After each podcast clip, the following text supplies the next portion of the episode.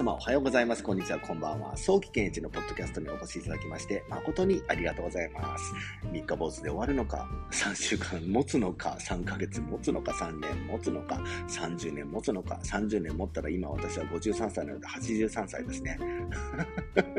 どうなっちゃうんでしょう。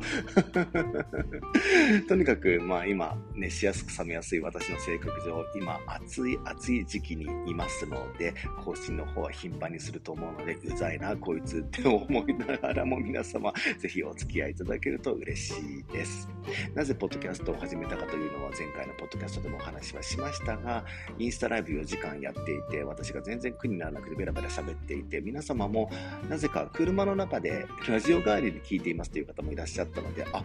ドキャストってラジオ代わりになるんだな、そういえば、ということで、これやってみても面白いんじゃないかななんて思ったので、えー、ポッドキャストの方を始めることにしました。これでね、3回目なんですが、皆さん、えっと、1回目から聞いてみてください。まあ、このテンション全然変わってないと思いますので。えでは、え今日は面白い話をしたいと思います。面白い話というか、この早期検知ってとんでもない人間なんだなっていうのを皆様に暴露する、そんな、え会にしたいと思います。私が20歳の頃の話をしましょうね。えー、私は韓国のユニバーサルバレエ団、香港バレエ団とアジアのバレエ団を転々としていたのですが、そろそろアジア脱出計画を立てたいなと思ったので、ノープランで、もう一回言いますよ。ノープランで ドイツの方にオーディションに行ったんですね。10日間の休みをもらったのですが、この10日間のうちにオーディション受からなかったら、香港バレエ団に残ろうと思い、全くのノープランで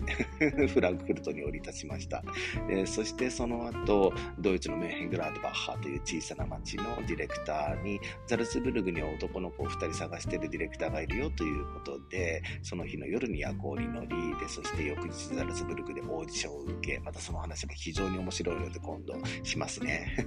そして翌日契約書にサインをするということになったのですが、飛行機の時間が非常に心配で、劇場の支配人が割とちんたらちんたらしてるおじいちゃんでね いろいろ説明をしてくれるのですが、ドイツ語なのでさっぱりわからないし、で、ドイツ語がさっぱりわからない私は旅のドイツ語辞書みたいな、そんな、なんか薄っぺらい旅の、うん、あの、ドイツ語？に困らない程度のね、ドイツ語の辞典を片手に私はドイツに降り立ったので、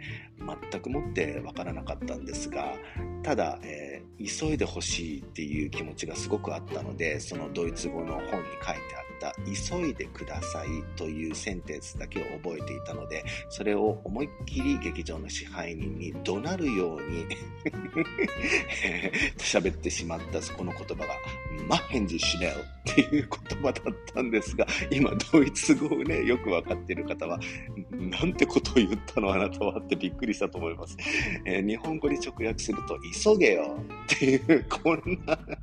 ニュアンスだったと思うのですが、劇場の支配人にね、これから契約書にサインする人間がですよ、しかも二十歳のね、若造がね、急げよって言いますか。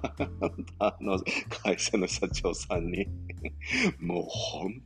当に怖いもの知らずというのは、ね、うん、びっくりですね、皆さんね。なので、私のような、えー、恥ずかしい思いをしないように皆さん、ぜひ、旅のドイツ語辞典とか、あの、旅のなんとか語辞典みたいなのを片手に どこかに就活に行くのをやめましょう。きちんと、えー、ね、そこの敬語みたいなのをね、覚えて、オーディションに向かってください。とか、私に言われたくないですよね。とにかく、このコルムポッドキャストを聞いて、私みたいな大失敗、大失態を犯さないことを祈りながら、今日はこの辺で終わりにしたいと思います。また次回のポッドキャストを聞いてくださいね。では、皆さん、素敵な一日をお過ごしください。さようなら。